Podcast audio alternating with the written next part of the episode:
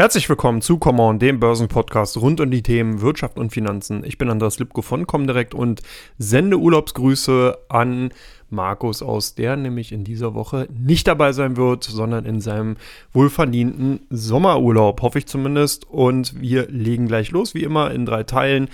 Der erste Teil, da schauen wir uns so ein bisschen mal die allgemeinen äh, Themen zu den Märkten an. Zweiter Teil ist dann euer Teil. Da gehe ich auf die Fragen ein, die ihr uns zugeschickt habt. Im dritten Teil, da schauen wir dann mal auf die Unternehmen, die am meisten gesucht werden bei OnVista und die natürlich am meisten gehandelt werden bei Comdirect. Aber wie soll es nicht anders sein? Auch in dieser Woche einen kleinen Werbespot. Wir haben nämlich einen Werbepartner, die Invesco. Und demzufolge hier nochmal eine kleine Werbeunterbrechung. Mit gutem Gewissen Geld anlegen. Sie möchten Ihr Geld in nachhaltigen soziale Unternehmen investieren. Außerdem möchten Sie nicht alles auf eine Karte setzen. Sie möchten Ihr Geld auf mehrere Assetklassen streuen, um Risiken auszugleichen. In schwankenden Märkten, wie wir sie gerade erleben, macht es durchaus Sinn. Invesco bietet nachhaltige Multi-Asset-Fonds an, die das Vermögen auf mehrere Assetklassen, Anteilsklassen wie zum Beispiel Aktien oder Anleihen verteilen. Dadurch werden Chancen und Risiken genutzt und das ökologische Gewissen beruhigt und damit auch nicht nur das ökologische Gewissen beruhigt ist, sondern natürlich auch euer Wissensdurst nach den Themen, die in der vergangenen Woche marktbeeinflussend waren, würde ich vorschlagen, gehen wir gleich mal auf das erste Thema ein. Und da muss natürlich ganz klar die EZB stehen die ja mit ihrem Thema der Zinsanhebung auf der einen Seite für ein bisschen Furore gesorgt hat, aber eben auf der anderen Seite die Märkte auch beruhigt hat. Und das hört sich jetzt etwas komisch an, aber da gehen wir doch mal, oder ich gehe ich doch mal ein bisschen tiefer rein und schauen mir mal ein bisschen genauer an, warum das in diesem Fall der Fall ist. Natürlich hatte man im Vorfeld schon mit 25 Basispunkten Leitzinsanhebung gerechnet. Das heißt, das war schon tatsächlich in den Märkten eingepreist. Aber so ein bisschen hatte man auch gehofft, dass die EZB 50 Basispunkte anheben könnte, um eben der Inflationsdynamik, die man ja in den letzten Wochen durchaus auch anhand der vielen Preisdaten gesehen hat, so ein bisschen entgegenwirken zu können.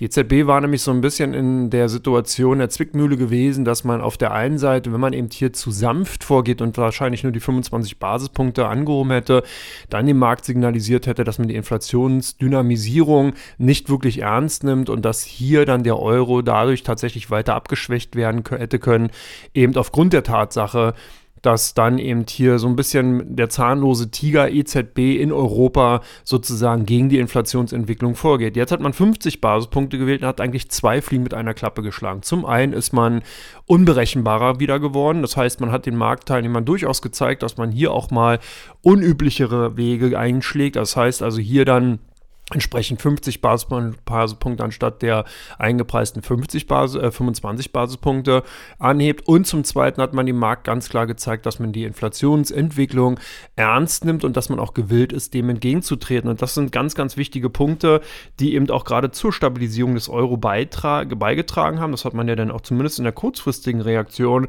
im Euro gesehen, aber eben natürlich auch insgesamt der EZB wieder eine ganz andere Munition, eine ganz andere Durchschlagskraft gegeben hat. Man hat auch gleichzeitig kommuniziert, dass man bei der zukünftigen oder bei der nächsten Sitzung wieder 50 Basispunkte in Erwägung zieht, falls dies notwendig sein sollte. Und damit ist das Signal an den Märkten ganz klar gegeben worden, ja, die Inflation wird ernst genommen und man steht dem, wie die US-Fed zum Beispiel, natürlich auch geschlossen entgegen. Und ich denke, das ist zumindest mal ganz gut. Ich hatte im Vorfeld auch damit gehofft, dass wir 50 Basispunkte als Zinsanhebung sehen werden. Und dass hier nicht wieder so ein, ja, wie soll man sagen, Eiertanz dann eben stattfindet und äh, die EZB dann hier nur als zahnloser Tiger im Endeffekt dann dasteht. Also von daher muss ich sagen, eine ganz gute Lösung gefunden und demzufolge das Thema EZB-Zinsanhebung gut vollendet, auch marktschonend im Endeffekt dann eben vollzogen. Und wir haben ja auch gesehen, die Märkte haben durchaus positiv in Europa darauf reagiert. Insgesamt also eine durchaus gelungene Veranstaltung. Ebenfalls am Donnerstag gelungen, zumindest mal, dass die Gaslieferungen durch Russland weiter gesichert sind, durch die Nord Stream 1 Pipeline, was heißt gesichert, zumindest, dass die weiter vollzogen werden. Hier waren ja im Vorfeld sehr, sehr viele Unsicherheiten gewesen. Man wusste eben nicht, weil es eben ein politisches Thema ist, wird das Erdgas weiter geliefert nach Europa oder findet ein Stopp statt? Im Vorfeld ist ja eine Turbine ausgewechselt worden, die musste repariert werden. Dazu kam, dadurch kam es eben zu Verzögerungen bei der Belieferung. So zumindest das offizielle Statement. Und der 21. Juli war dann zugleich auch der neuralgische Punkt neben der EZB-Sitzung, wo eben genau dieses Thema beantwortet wurde und zwar faktisch durch die Belieferung mit Erdgas. Und das ist dann zumindest erstmal Erfolg. Dahingehend gab es dann auch die weitere Erleichterungsrallye in den Märkten. Das heißt, die Marktteilnehmer haben zumindest mal das Thema Rezession in Europa durch Erdgaslieferungsstopp mit, durch Russland ausgepreist. Das hatte sich im DAX dann gezeigt, der doch durchaus 13.350 50 Punkte mal heranlaufen konnte und sich da eigentlich auch bis zum Freitag Schlusskurs gehalten hat, beziehungsweise nicht jetzt Schlusskurs, sondern in dieser Richtung dann auch nochmal rangelaufen ist, natürlich dann durch Gewinnmitnahmen wieder etwas äh, zurückgekommen ist. Aber insgesamt auch hier dieses Thema dann nicht mehr in den Märkten in dieser Brisanz drin. Das heißt, auch hier wurde ganz klar dieses Thema ausgepreist. Das heißt, dass man jetzt zumindest erstmal davon ausgehen kann, dass das größte, die größte Gefahr, das Worst-Case-Szenario, wie es immer so schön im Anglizismus heißt, ähm, oder durch Anglizismen heißt, äh, zumindest ausgepreist wurde. Natürlich wird das Thema weiterhin auch in den Märkten bleiben, auch wenn medial der Ukraine-Krieg vielleicht ein bisschen in den Hintergrund getreten ist, ist er nach wie vor in Aktion. Das heißt, hier kämpfen ja nach wie vor Ukraine und Russland gegeneinander und von daher sind natürlich auch hier wie wieder viele Themen, die dann eben auch aufploppen und hochkommen können entsprechend. Wir haben jetzt am vergangenen, in den vergangenen Stunden gehört, dass eben äh, die Weizenlieferungen durch die Ukraine war, äh, freigegeben wurden, dass also Russland hier nichts entgegen, nicht entgegentreten wird und demzufolge die Weizenexporte durchleiten wird. Das hat auch so ein bisschen natürlich dann im Weizenmarkt für Erleichterung gesorgt und das ist zumindest mal auch ein Zeichen, dass wir hier ein ja, ein Zeitalter der Entspannung entgegentreten können. Also auch nur zumindest mal ganz interessant, aber man merkt halt schon, politische Themen sind immer sehr wankelmütig. Man kann hier mit sehr, sehr schnellen Änderungen wechseln, äh, rechnen und äh, Richtungswechsel rechnen. Und das ist natürlich immer auch so ein bisschen das Problem, äh, was eben auch erhalten bleibt und äh, wo man eben wirklich ganz klar sagen muss, es, man kann hier keine Prognosen abgeben. Es kann sich sehr, sehr schnell ändern. Es kann eben durch Aktionen, durch Reaktionen natürlich dann entsprechend auch zu ganz schnellen Trendwechseln kommen und die dann natürlich auch entsprechend Auswirkungen auf den Märkten haben. Solange es keinen wirklichen Friedensvertrag oder zumindest den Willen für einen Friedensvertrag gibt, bleibt das Thema Ukraine-Krise ganz klar in den Märkten vorhanden. Wie gesagt, die Erdgaslieferungsproblematik ist jetzt etwas aufgeweicht worden, sollte aber auch hier nicht zu frühzeitig aus den Märkten komplett rausgenommen werden, weil einfach natürlich Risiken da bleiben. Es ist ein politisches Druckmittel, das muss einem klar sein und demzufolge muss das entsprechend auch bei der Anlage mit berücksichtigt werden. Jetzt natürlich die Frage, was kommt in der kommenden Woche auf uns zu? Was, worauf sollte man achten? Was bringt die kommende Handelswoche? Und die bringt eine ganze Menge, wenn man allein mal auf den Datenkalender guckt wie äh, die, was der, äh, aus Europa da auf die Marktteilnehmer zukommt, dann hat man hier eine bunte Mischung. Wir haben Eichstron, ArcelorMittal, Athos, Airbus, BASF, Carrefour, Credit Suisse, Danone, Deutsche Bank, Deutsche Börse, Drägerwerke, Heidelberger Zement, Sanofi, Software AG. Also ihr merkt schon alle möglichen Unternehmen aus vielen, vielen verschiedenen Branchen, STM Microsystems, unter anderem UBS, Unilever, Vodafone und VW und äh, keine Angst, ich werde das zum Ende hin nochmal abfragen, dann, nein, kleiner Scherz. Ansonsten seht ihr schon, also auch aus Europa beginnt jetzt hier langsam richtig Drive in die Märkte zu kommen. Das heißt, es werden ganz, ganz viele Quartalzahlen auch von europäischen Unternehmen vorgelegt. Und das heißt, dass der Fokus dann eben jetzt von der US-Berichtssaison sich dann auch verteilt. Ich würde nicht sagen komplett ablenkt. Dafür gibt es einfach zu viele Dickschiffe aus den USA, die ich auch gleich nochmal erwähnen werde. Aber zumindest mal haben wir auch viele Indikationen von europäischen Unternehmen, die in der kommenden Woche ganz klar für die entsprechende Volatilität in einzelnen Branchen und Segmenten sorgen werden. Aus den USA wird unter anderem Alphabet, Apple, Boeing, Coca-Cola, Ford, General Electric, General Motors, Karl-Heinz Ketchup, McDonald's, Meta Platforms, Microsoft, Qualcomm, Texas Instrument und Visa vorlegen. Und das sind natürlich wirklich schon das Who's Who der, der wichtigsten Branchen. Das heißt, wir haben hier Technologie, wir haben hier ähm, natürlich auch den Finanzsektor mit Visa nochmal. Wir haben auch viele Auto, äh, wir haben General Motors aus dem Automotive-Sektor und General Electric, sozusagen die amerikanische Siemens, die natürlich auch ganz wichtig ist, weil man hier einfach ein gutes Gespür darüber bekommen kann, über die einzelnen Branchen und Segmente von General Electric, wie es denn insgesamt um Corporate America bestellt ist. Ganz wichtig, natürlich noch am Mittwoch, dann am 27. Juli, die US-Fed-Sitzung. Und auch hier ist eigentlich schon ein Zinsschritt eingepreist. 75 Basispunkte dürften dann es wären. Äh, das ist zumindest, was der Markt einpreist. Ich denke auch, dass die US-Fed in dieser Form liefern wird. Ich glaube nicht, dass es 100 Basispunkte wären. Das wäre unwahrscheinlich. Dazu waren die letzten Zahlen nicht dramatisch genug, die wir sowohl von der Inflationsfront gesehen haben, als auch dann äh, von der Konjunkturentwicklung her eher vorsichtigere oder beziehungsweise dann in rückläufige Zahlen. Von daher denke ich, dass wir hier 75 Basispunkte von der US-Fed erwarten werden. Viel wichtiger ist das Wording und da hat die US-Fed hier wirklich einen Vorteil gegenüber der EZB. Man ist wesentlich weiter im Zinszyklus vorangeschritten und konnte dadurch natürlich auch eine Situation einfach erreichen, in der es der US-Fed wesentlich oder der amerikanischen Notenbank wesentlich einfacher ist, durch Verbalintervention einfach die Märkte in die eine oder andere Richtung zu lenken und einfach auch dafür Sorge tragen zu können, dass äh, hier einfach entsprechend die Marktteilnehmer nicht denn durch direkte Maßnahmen beeinflusst werden, sondern eben, wie gesagt, durch die Worte. Und damit sind, bin ich auch schon durch mit Teil 1 und freue mich, wenn ihr gleich wieder mit bei Teil 2 dabei seid.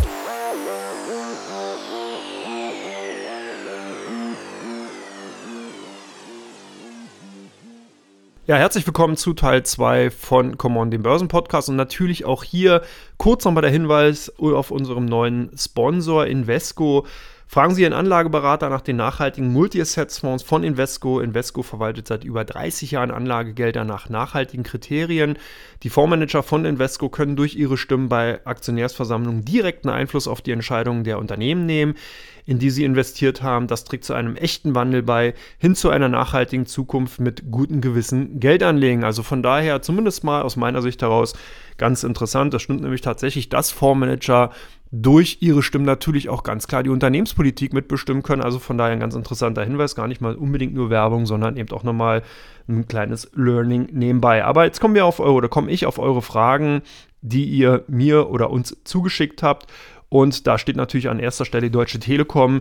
Ist die Deutsche Telekom zu stark auf T-Mobile fokussiert? Äh, war eine Frage von euch und die finde ich ganz spannend, wenn man nämlich sieht, dass in den USA ja momentan so ein bisschen der Wind of Change stattfindet. Das heißt, äh, der US-Konkurrent Verizon bzw. auch ATT hatten im Vorfeld in der letzten Woche schon so ein bisschen an den Prognosen rumgeschraubt und diese nach unten genommen und haben ihm darauf hingewiesen, dass der Wettbewerb doch sehr, sehr hart ist, dass auch viele Kunden einfach aufgrund der Inflationsentwicklung nicht mehr gewillt sind, entsprechend äh, neue, äh, neue Mobilfunkverträge abzuschließen, beziehungsweise teilweise auch wirklich mit den Zahlungen im Verzug sind.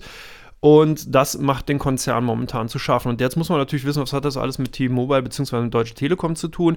Ja, T-Mobile ist der zweitgrößte äh, Anbieter in den USA und die Telekom hat in sich in den letzten Jahren stark auf T-Mobile USA fokussiert, hat hier den Anteil sehr stark ausgebaut. T-Mobile ist ja auch mit Sprint zusammengegangen, ist dadurch zu dem zweitgrößten Anbieter in den USA geworden und T-Mobile hat durch diese Transaktion und durch Aktienkäufe insgesamt einen sehr großen Anteil an T-Mobile aufgebaut, sodass hier natürlich dann, wenn eben die Konkurrenz warnt, durchaus natürlich auch die Risiken bestehen, dass sich das Ganze auf T-Mobile natürlich auch auswirken wird. Das heißt, man wird hier höchstwahrscheinlich doch nicht ähm, sich davon loslösen können, von der Tendenz, von dem Trend, den Verizon und den ATT bereits im Vorfeld schon angegeben haben, dass man auf der einen Seite eben rückläufige ähm, Zahlungsmoralen vorfinden wird. Das heißt, dass also viele einfach ihre Rechnungen erst verzögert bezahlen werden und natürlich auch, dass dann das stürmische Wachstum, was man in den letzten Jahren gesehen hat, einfach abgebremst wird aufgrund der Tatsache, weil natürlich andere Kosten, wie zum Beispiel Tanken, Lebensunterhalt und so weiter, teurer geworden ist. Da wird man dann eben bei Telekommunikation eventuell einsparen. Also nachvollziehbar ist es.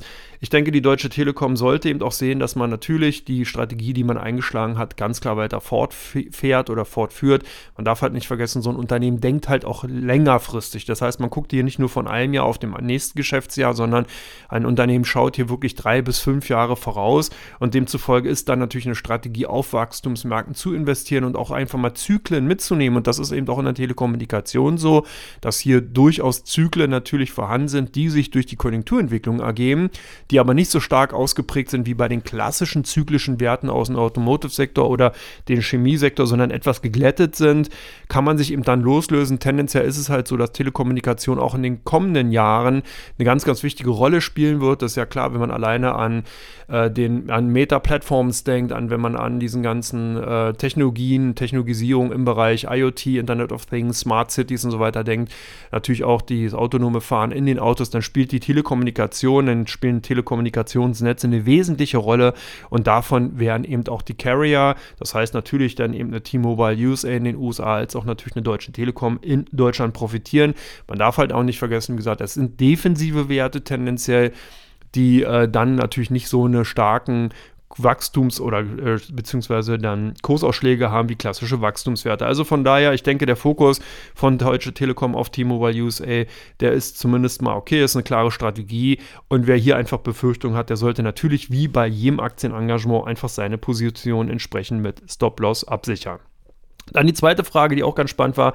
Twitter nach den Zahlen, äh, nach den Quartalzahlen noch interessant.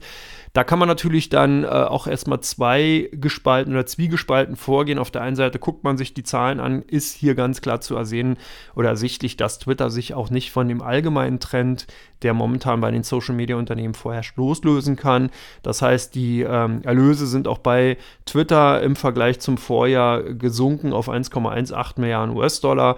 Man hatte mit 1,3 Milliarden gerechnet, also hier lag man so ein bisschen unter den äh, Erwartungen. Das Unternehmen selbst hat das genau auch wie Snap schon zuvor damit begründet, dass der schwächere Online-Werbemarkt hier einfach zu Buche geschlagen hat. Das ist auch ganz klar natürlich in einer wirtschaftlich unsicheren Zeit, geprägt durch zum Beispiel natürlich den Ukraine-Krieg, durch Inflationsentwicklung und dann eben auch natürlich den Gewinn oder beziehungsweise den Umsatzgewarnungen äh, ähm, von vielen Unternehmen ist es einfach so, dass eben dann andere teilweise auch ihre Werbebudgets zurückfahren, hier einfach vorsichtiger sind und das schlägt sich dann natürlich dann eben bei den Social Media Unternehmen auch aus. Ein bisschen bitter war natürlich, dass hier unterm Strich dann im zweiten Quartal ein Verlust von 270 Millionen US-Dollar bei Twitter hängen geblieben ist. Zuvor hatte man noch schwarze Zahlen von knapp 66 Millionen US-Dollar ein Jahr zuvor äh, verkünden können. Und das ist natürlich auch so ein Ding, da sind wir mitten wieder in dieser Sphäre drin, dass viele Investoren einfach momentan nicht mehr unbedingt auf Unternehmen setzen wollen, die defizitär arbeiten, sondern die wollen eben hier im Endeffekt ihr Geld auf Unternehmen setzen, die eben äh, profitabel arbeiten, die nachhaltig profitabel arbeiten, wo man einfach sehen kann, ja, okay, der Break-Even ist erreicht worden, man hat hier das Geschäftsmodell dann im Endeffekt so hinbiegen können, dass man damit auch Gewinne realisieren kann und zwar nachhaltig. Also von daher ist das so ein bisschen auch nochmal ein Wermutstropfen. Da drin enthalten sind eben auch nochmal 33 Millionen US-Dollar Kosten, die durch den Übernahmedeal entstanden sind, den man ja im Endeffekt dann mit Elon Musk ausgearbeitet hatte und der jetzt ja sozusagen gerichtsanhängig ist. Äh, bleibt auf jeden Fall interessant, wie soll, wie soll man jetzt die Aktien sozusagen nach den Quartalzahlen sehen. Ich denke, der einzige interessante Punkt, der derzeit jetzt erstmal noch ist, ist natürlich zum einen, was passiert mit der Übernahme durch Elon Musk äh, gewinnen könnte Twitter zumindest mal eine Milliarde US-Dollar, wenn der Deal nicht zustande kommt. Das heißt, dann würde das Unternehmen eben aufgrund des Vertrags, was zumindest erstmal so publik geworden ist, eine Milliarde US-Dollar von Elon Musk bekommen. Sollte dann die Übernahme doch noch stattfinden, dann können eben Aktionäre damit rechnen, dass zumindest mal die 54,2 US-Dollar im Raum stehen pro Aktie. Ich denke aber, das ist eher unwahrscheinlich. Ich kann mir gut vorstellen, dass man hier nicht gerichtlich darauf pochen wird, dass Elon Musk ents entsprechend diesen Übernahmedeal jetzt durch durchziehen muss, sondern ich glaube, dass man hier einen Vergleich finden wird. Also von daher die Aktien doch sehr hochspekulativ natürlich besetzt, ganz klar aber eben nach wie vor in einer interessanten Situation, weil natürlich eben Twitter einfach ein sehr, sehr wichtiges Social-Media-Medium ist und aufgrund der Positionierung eigentlich auch äh, durchaus interessant bleibt. Man hat es ja gesehen, Elon Musk war ja nicht umsonst an Twitter insgesamt interessiert sondern hat die hier ja eben auch noch ganz andere Ziele gehabt. Also von daher, wenn die eben dann umgesetzt werden, bleibt Twitter zumindest mal interessant. Aber nach den zuletzt vorgelegten Quartalzahlen dürfte dahingehend zumindest erstmal die Luft raus sein und jetzt eigentlich nur noch, wie gesagt, die Fantasie drin sein. Bekommt das Unternehmen die eine Milliarde, beziehungsweise wird es dann eben doch komplett übernommen, aber die Wahrscheinlichkeit halt relativ gering. Das sollte man wissen. Ansonsten auch hier klar einfach Stop-Loss setzen und die Gewinne laufen lassen, wenn man entsprechend positioniert ist. Die dritte Frage, die reingekommen ist, ist äh, zu Unipa gewesen. Ist die Kuh Unipa jetzt vom Eis? Wer den oder diejenige, die bei der Geschichte oder bei der Story rund um Unipa nicht so richtig ähm, dabei ist oder drin ist, kurz nochmal eine Ableitung, was ist passiert. Unipa ist ja ein großer Versorger in Deutschland, der sich ganz klar und stark auf den Gasmarkt fokussiert hatte. Unipa als Unternehmen hat also hier Abnahmeverträge zum Beispiel mit Gazprom gehabt, hat diese dann äh, an den Endkunden weitergegeben durch Lieferverträge und jetzt natürlich folgendes passiert. Unipa hatte eben die Verträge mit dem Endkunden in Deutschland. Gazprom hat teilweise die ähm, Gaslieferungen nicht mehr so vollzogen, wie im vorher vereinbart wurde. Das heißt, durch die gestiegenen Gaspreise, die sich dann durch die Ukraine-Krise ergeben haben, musste Unipa dieses doch notwendige Gas von anderen Kunden bzw. Zulieferern kaufen aus Europa und musste natürlich das zu den dann höheren Gaspreisen machen, hatte aber eine Festpreisverträge oder Festpreisbelieferungsverpflichtung äh, gegenüber den Endkunden. Und das ist momentan genau das Problem bei Unipa. Das heißt, Unipa kauft wesentlich teurer das Gas momentan ein und gibt es dann günstiger an die Endkunden weiter. Nun könnte man sagen, das ist natürlich nur ein operatives äh, Geschäftsrisiko, was das Unternehmen hat. Das ist auch richtig, klar. Aber hier geht es halt darum, dass Unipa so eine starke und große Position natürlich in Deutschland oder in Europa hat dass man nicht einfach sagen kann, okay, man lässt äh, denjenigen über die Wupper gehen, sondern hier ist, kann man praktisch ganz klar sagen, too big to fail, weil das eben wirklich die Auswirkungen äh, nicht verkraftbar wäre. Das würde wirklich erstmal sein, dass äh, wirklich ganz, ganz krasse und schwerwiegende Folgen für dann eben auch natürlich den deutschen Versorgermarkt haben. Deswegen ist man hier vorsichtig. Was hat man jetzt gemacht? Der Bund, also Bundesrepublik Deutschland, steigt direkt mit 30 Prozent in Unipa ein. Das führt erstmal zu einer massiven Verwässerung, weil das eben wirklich neues Geld, also frisches Geld ist, was der Bund Bund im Endeffekt dem Unternehmen zukommen lässt. Das heißt, man holt hier 30 Prozent an dem Unternehmen über eine Kapitalerhöhung rein. Die Altaktionäre wie Fortum und natürlich auch die kleinen Aktionäre können daran nicht teilnehmen. Das heißt, hier findet eine massive Verwässerung momentan statt. Das ist auch ganz klar. Ich finde, ich denke mal auch fair natürlich. Man hat als Aktionär von Unipa dieses Risiko einfach gehabt. Jetzt geht der Bund halt rein und federt dieses Risiko ein Stück weit raus. Außerdem soll es ähm, durch die KfW zusätzliche Kreditlinien geben, die werden aufgestockt und andere Instrumente werden eingesetzt, um erstmal sozusagen die aktuell angespannte Liquiditätssituation von Unipa etwas aufzuweichen. Äh, man kann jetzt eben schon mal sagen, dass natürlich damit die Kuh noch nicht vollends vom Eis ist, weil natürlich die Situation nach wie vor bestehen bleibt. Das heißt, Unipa muss Gerdgas an die Endkunden weitergeben. Da hat die Bundesregierung auch schon angekündigt, dass äh, im Endeffekt diese Preissteigerungen auch an den Endkunden direkt weitergegeben werden können. Das heißt, ab dem, die Umlagen können ab dem 1. Oktober bzw. ab dem 1. September dann bereits aktiviert werden, sodass also dann zusätzlich die Kunden von Unipa äh, zukünftig dann eben wesentlich mehr für die Erdgasbelieferung bezahlen müssen. Das wird wahrscheinlich auch einige Rechtsstreitigkeiten nach sich ziehen. Also man merkt schon, hier ist ein riesig großes Risikocluster entstanden was, denke ich mal, nicht unbedingt zu der Aussage führen kann, dass die äh, Kuh jetzt vom Eis ist, sondern dass hier nach wie vor natürlich ganz erhebliche Risiken einfach vorhanden sind. Ich glaube, dass wir hier auf jeden Fall mal das mögliche Insolvenzrisiko sehr stark gemildert haben, dadurch, dass eben der Bund eingetreten ist und dadurch, dass man eben hier eine starke Kreditlienenausweitung hat die zumindest erstmal das Gröbste abgefedert haben, aber zumindest sind die Aktien dahingehend, wie soll man sagen, erstmal uninteressant geworden, weil hier einfach sehr, sehr viele Risiken bei den Aktien momentan vorhanden sind, eben Rechtsrisiken, weiterhin natürlich auch das Liquiditätsrisiko und man kann damit da rechnen, dass hier erstmal in den kommenden Quartalen keine Gewinne äh, anlaufen werden. Also von daher sehr, sehr hochspekulative Aktien. Ich denke, die Kuh ist noch nicht vom Eis. Die ist sozusagen quasi am Rand und wird gerade mühevoll von ähm, Scholz und Co. von dem, äh, von dem Eis runtergeschoben, wenn man es vielleicht bildlich mal beschreiben will. Dann das nächste Unternehmen, HelloFresh, kommt mit Quartals oder konnte mit Quartalzahlen nicht überzeugen. Wie geht's weiter? Auch ganz interessant, was haben wir HelloFresh? Natürlich ein Profiteur der Covid-19-Pandemie. Das heißt, man hat hier durch die Essensbox-Belieferung der Kunden ein Geschäftsfeld gehabt, was wirklich sehr, sehr stark gewachsen ist. Ich finde es wirklich erstaunlich. Allein 8 Millionen Kunden hat äh, HelloFresh. Man hat alleine 4 Millionen Kunden in den USA und 4 Millionen Kunden international, also aus Deutschland, Europa, Asien und so weiter. Und das ist eigentlich schon eine ordentliche Größenordnung. Durchschnittlichen Bestellungen der Kunden äh, laufen sich auf vier Bestellungen, also vier ähm, Fresh, Hello Fresh Boxen. Und äh, ich bin selber Kunde von HelloFresh, finde es eigentlich ganz spannend und des, demzufolge äh, war es natürlich auch ganz spannend zu sehen, wie sich das Unternehmen äh, insgesamt darstellt, weil man muss ja immer sehen, dass natürlich das Verhalten von einem selbst nicht unbedingt auch skalierbar auf die anderen ist.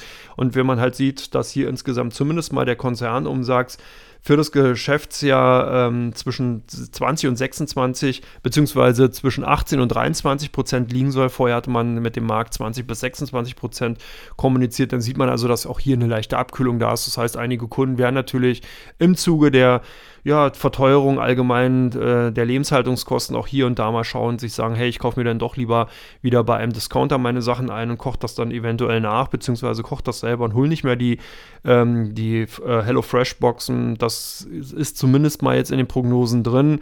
Und ähm, Wer aber genaueres darüber wissen will, der wird am noch bis zum 15. August warten. Da wird nämlich die Gesellschaft dann den Finanzbericht für das zweite Quartal vorlegen. Jetzt hat man sozusagen erstmal schon mal den Vorausgucker gegeben.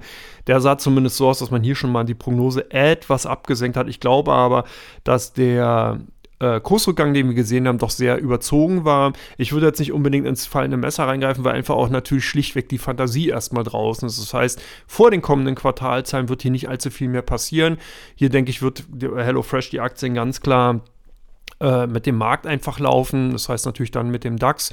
Zumindest ist man profitabel. Das ist auch schon mal wichtig. So ist der DAX-Verbleib erstmal zumindest von, der, von diesem Kriterium her äh, gesichert. Aber insgesamt ist es natürlich so, dass jetzt einfach erstmal die Impulse fehlen, wo man einfach ganz klar sagen kann, okay, die HelloFresh-Aktien sind vielleicht interessant, haben jetzt natürlich auch einen größeren Kursrückgang dann eben seit den Peaks oder seit den Kurshöhen vollzogen. Aber wie gesagt, es fehlen halt die Impulse so ein bisschen. Da muss man eben auch sehen, dass das natürlich dann auch gerade jetzt in dem Sommerloch ein ein ganz wichtiges Kriterium ist. Das heißt, wer hier ganz sicher gehen will, der sollte einfach mal die Zahlen am 15. August abwarten und könnte sich dann die eine oder andere Position vielleicht zum Jahresende reinigen, weil ich durchaus auch sehe, dass HelloFresh insgesamt als Geschäftsmodell durchaus interessant ist.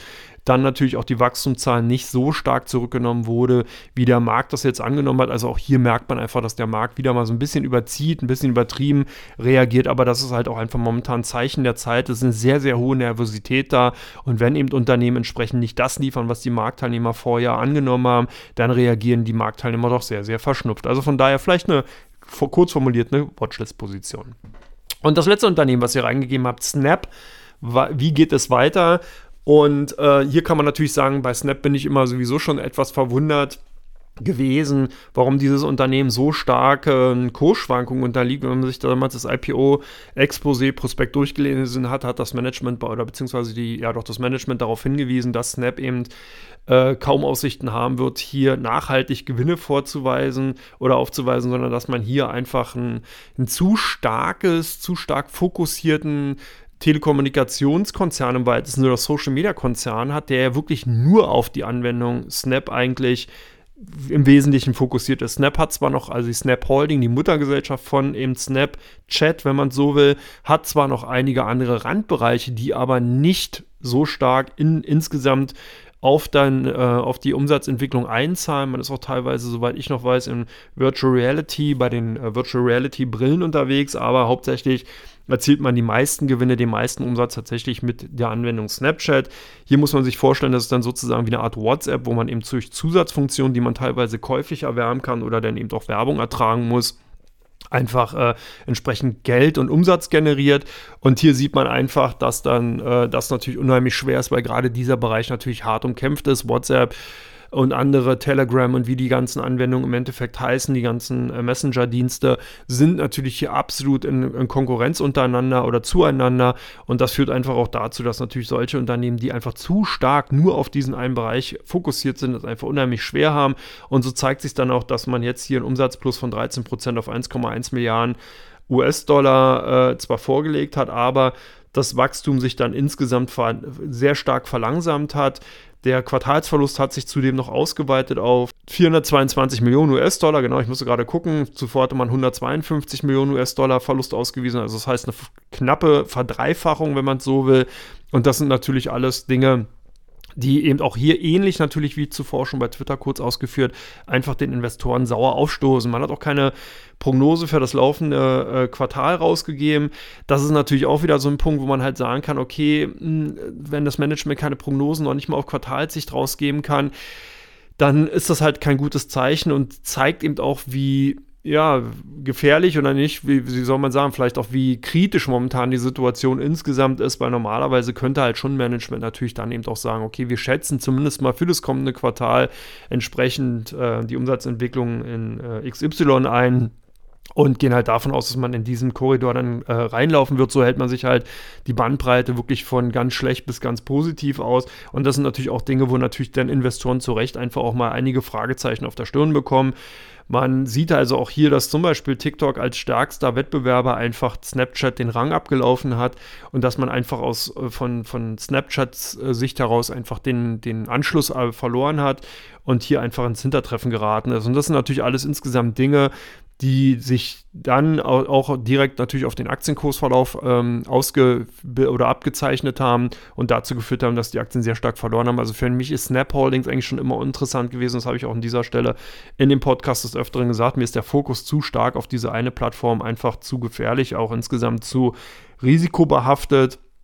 Und da würde ich dann doch im Social Media Bereich auf andere Unternehmen zurückgreifen, als jetzt unbedingt auf Snap. Und damit bin ich auch schon durch mit Teil 2 und würde dann auch gleich direkt zu Teil 3 kommen. Da geht es nämlich dann um die meistgesuchten Aktien bei OnVista und den meistgehandelten Titeln bei Comdirect.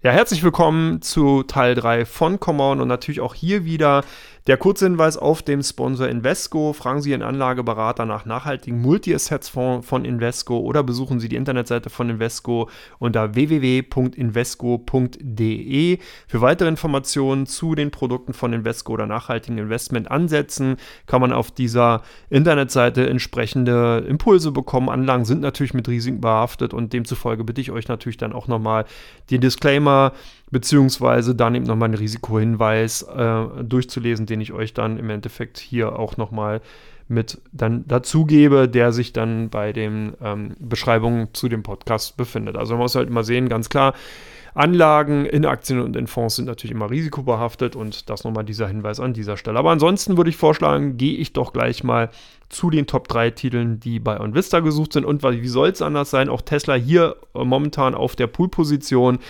Der Elektrobauer kam ja doch in der vergangenen Woche mit Unternehmenszahlen und da haben natürlich viele User dann bei Invista einfach mal geguckt, wie die ausgefallen sind, was andere Benutzer von Invista dazu sagen. Man hat ja auch diese Forumsfunktion und kann darüber diskutieren, über die Aktien und das scheint demzufolge sehr rege passiert worden zu sein und demzufolge sind Tesla eben hier sehr stark gesucht gewesen. Zweite Unternehmen bei Invista sind die Aktien der Deutschen Bank gewesen und da hat man natürlich geguckt, was passiert dann jetzt eigentlich nach der EZB-Leitzinsanhebung? Ist das positiv oder negativ für die Aktien der Deutschen Bank? Und hier kann man ganz klar sagen, haben wir an dieser Stelle auch schon öfters mal ausgeführt, Natürlich profitieren die Bankaktien davon, wenn der Einlagenzinssatz sich bei den Notenbanken anhebt, dann oder da haben natürlich die Banken auf der einen Seite nicht mal das Problem, dass sie Negativzinsen entsprechend dann verrechnet bekommen, wenn sie eben äh, Einlagengeschäft betreiben, sondern eben jetzt eine Verzinsung bekommen. Und dieser Gewinnhebel ist erstmal positiv per se für Deutsche Bank Aktien generell und natürlich auch für die Aktien der Deutschen Bank. Und hier sind natürlich dann erstmal ganz klar nochmal Bestätigungen gesucht worden und wahrscheinlich auch gefunden worden. Last but not least die Aktien von Apple bei Invista gesucht gewesen. Und hier guckt man natürlich ganz klar nach Impulsen, gerade vor den Quartalzahlen, die in der kommenden Woche kommen werden. Apple natürlich das Zugpferd, gerade auch an der Nasdaq 100 in der vergangenen Woche gewesen. Die Technologiewerte aus den USA waren ja wieder mal die Zugpferde. Apple ganz weit vorn dabei. Hat sogar gar nicht so einen großen äh, Jahresverlust bisher hinnehmen müssen wie andere Technologiekonzerne teilweise. Und demzufolge will, wollen wahrscheinlich einige User einfach mal gucken, was für Impulse kann man erwarten durch die Quartalzahlen in der kommenden Woche. Wie ist die Stimmung generell im Board von Invista? Und demzufolge waren die Apple-Aktien auch hier ganz weit vorn dabei. Ja, wie sieht es jetzt bei der Comdirect aus? Was waren da für Aktien gesucht? Und wir war, haben hier ganz klar die äh, Aktien von SAP, dem, ja, wie soll man sagen, reinrassigen Softwarekonzern im DAX, äh, ganz klar unter den handelsaktivsten Unternehmen vorgefunden. Da kamen doch einige ähm, Worte eben von den Waldorfern am Donnerstag. Man hatte hier eben äh, Einblicke für das operative Geschäft gegeben und demzufolge haben dann eben doch einige Anleger zugegriffen und haben sich die Aktien ins Depot genommen. Man geht eben davon aus, dass natürlich SAP dann, wenn eben eine Konjunkturerholung wieder stattfinden sollte in Europa, beziehungsweise wenn sich die Situation insgesamt beruhigt, da SAP davon auch nochmal profitieren könnte. Deswegen wurden die Aktien eigentlich tendenziell eher in der vergangenen Woche mehr gekauft als verkauft. Das zweite Unternehmen, ebenfalls ein DAX-Unternehmen, was sehr stark gehandelt wurde bei Comdirect, sind die Aktien von Vonovia gewesen. Hier war natürlich ganz klar die Frage, was passiert, im Vorfeld, beziehungsweise was würde passieren, wenn eben tatsächlich die Erdgaslieferung durch Russland gestoppt werden sollte. Vonovia ist ja einer der größten Vermieter, auch in Berlin, in den großen Metropolen in Deutschland und würde natürlich dann hier als, wie soll man sagen, Puffer ja erstmal auch dienen. Hätte natürlich dann eben auch natürlich ganz starke Probleme damit, mit entsprechenden äh, ja, Auswirkungen eben im Immobiliensektor und natürlich auch hier durch die EZB-Anhebung haben sich dann teilweise eben natürlich auch die Risiken vergrößert, dadurch, dass dass eben hier der Immobiliensektor insgesamt so ein bisschen momentan abkühlt in vielen Bereichen und demzufolge sind die Aktien im Vorfeld doch stark verkauft gewesen, dann aber zum Wochenausklang wieder stark nachgefragt gewesen, weil man einfach gesehen hat, dass natürlich der Kursverlust, der bei den Aktien stattgefunden hat, doch sehr, sehr groß war und einfach auch jetzt viele Risiken aus den Märkten draußen sind. Das heißt, die Marktteilnehmer wissen jetzt, okay, der Zinstrend in Europa ist entsprechend eingeleitet worden und auch die Erdgasproblematik ist entsprechend geliefert worden. Demzufolge sind, konnten die Aktien zumindest am Freitag nochmal sehr stark zulegen und waren bereits auch schon im Vorfeld sehr stark von unseren Kunden gesucht gewesen. Last but not least, ein alter bekannter Standard Lithium auch wieder unter den Top 5 der ausländischen Aktien, die am meisten gehandelt werden, bei kommen direkt wieder zurück. Und da war natürlich äh, ja, wie gesagt, da war ein Standard Lithium auch wieder da und das ist natürlich ein Thema. Tesla kam eben mit Zahlen, da sind viele dann auch natürlich wieder daran erinnert worden. Elektromobilität ist ohne Lithium-Batterien quasi momentan nicht umsetzbar und da hat man dann natürlich auch hier und da mal geguckt, welche Unternehmen gibt es denn da noch und sind auf Standard Lithium gekommen. Hier muss man ganz klar sagen, Standard Lithium Phänomen, das Unternehmen erzielt derzeit noch überhaupt keinen Umsatz, gar einen Gewinn durch die Aktivität. Man hat zwar vielversprechende Projekte, hat auch vielversprechende äh, Kooperationspartner, zum Beispiel Koch Industries und Lanxess, aber äh, derzeit noch gar keine, wie gesagt, richtig operativ laufenden Geschäfte. Also von daher so ein Unternehmen eher in der Warteposition, sehr hochspekulativ natürlich, aber das Thema Lithium, Lithium-Ionen-Batterien ist natürlich hier überbordend und hat dafür Sorge getragen, dass die Aktien zumindest mal sehr volatil gehandelt worden sind, sehr starke Kursanstiege in den letzten Wochen stattgefunden haben, sowohl als auch natürlich dann Gewinnmitnahmen. Das heißt, hier ganz klar Zockermentalität auch mit vorhanden gewesen, viele Trading-Aktivitäten, die dafür Sorge getragen haben, dass das Handelsvolumen bei unseren Kunden sehr, sehr hoch war, aber man hier nicht jetzt unbedingt sagen kann, ob mehr Käufe oder Verkäufe äh, zu sehen waren. Also von daher nur mal an dieser Stelle nochmal erwähnenswert hervorzuheben. Ja, und damit sind wir nochmal durch oder bin ich schon durch in dieser Woche die erste Urlaubswoche von Markus, demnach mit mir allein. Ich habe es ja trotzdem hoffentlich geschafft, euch die wieder die wesentlichen und wichtigsten Informationen vorzutragen und will natürlich auch hier an dieser Stelle nochmal gerade zum Ende darauf hinweisen, dass wir eben natürlich den Podcast ohne Werbung entsprechend äh, nur schlecht weiter fortführen können. Demzufolge bin ich froh, dass wir Invesco als Kooperationspartner, als Werbepartner mitgefunden haben. Guckt einfach mal auf www.invesco.de vorbei. Vielleicht habt ihr da das eine oder andere Produkt, was für euch interessant sein könnte. Ansonsten für weitere Informationen natürlich weiter entsprechend informieren und auch natürlich fleißig weiter den Podcast hier hören. Come on, den Börsenpodcast. Ich freue mich, dass ihr mir zugehört habt. Wünsche euch ein wunderschönes Wochenende. Doch in einzelnen Bereichen soll es ja wieder schön sein. Hier in Hamburg momentan etwas regnerisch, aber die Perspektiven sind gut. Ich hoffe auch die Perspektiven natürlich für eure Finanzanlagen in der nächsten Woche ebenfalls positiv. Das muss ich natürlich alles zeigen. Wir haben ja sehr, sehr viele Faktoren, wie ich euch im Teil 1 schon ausgeführt habe, die auf jeden Fall dafür verantwortlich sein werden, ob das so kommt oder nicht. Aber die Weichen sind zumindest mal gestellt und zwar für euch für die kommende Woche durch die Information und für mich jetzt dann endlich in das Wochenende zu gehen. Ich wünsche euch alles Gute, danke, dass ihr mir zugehört habt. Bis nächste Woche dann. Macht's gut.